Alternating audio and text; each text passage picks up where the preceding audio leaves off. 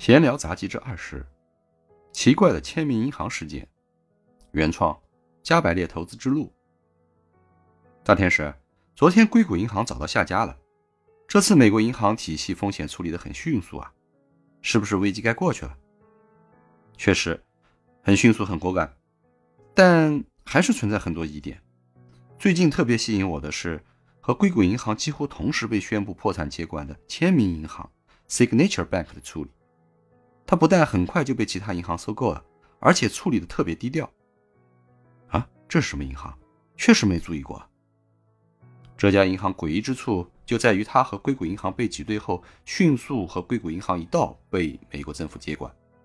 而之前它的问题并没有硅谷银行那么严重，特别是这家银行超过一半的存款是无息的，而同样一半以上的贷款是浮动利率贷款。按道理，加息对他家不算坏事儿。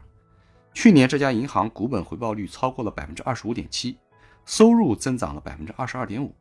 就在三月九日，这家银行还刚刚发布了近一季度的盈利预估，达到了三点六七美元每股。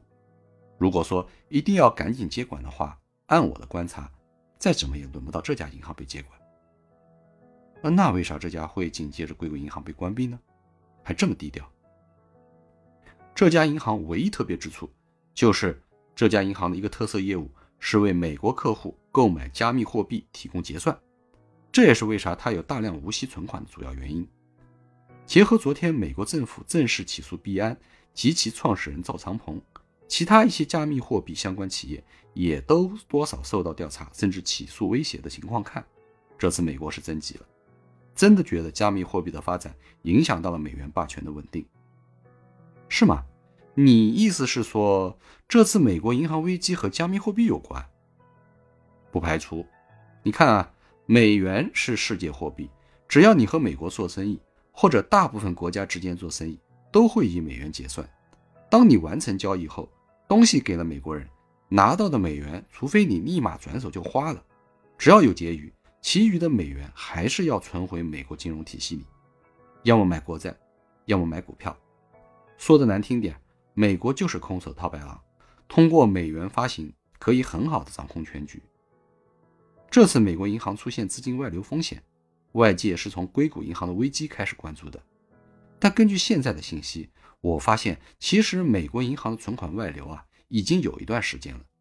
这部分资金如果始终在银行体系里转，我相信美国不会着急。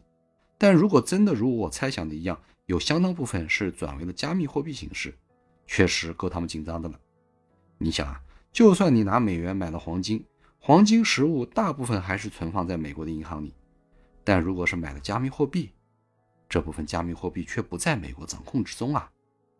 长此以往，美元信用不断走低，美国民众也逐步接受把美元兑成加密货币的话，一旦啥时候这个加密货币市场出现大的波动，势必会冲击到现有的美元体系。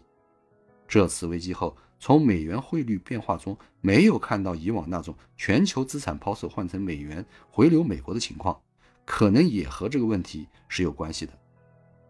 啊，那对我们国家有什么影响吗？啊，暂时还没有看到直接的影响。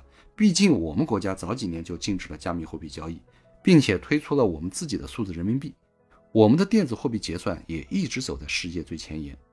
前两天也说了。美元不强，对我们短期金融市场的稳定也是有利的。但美国政府和加密货币市场之间的斗争也许会很精彩，值得持续关注。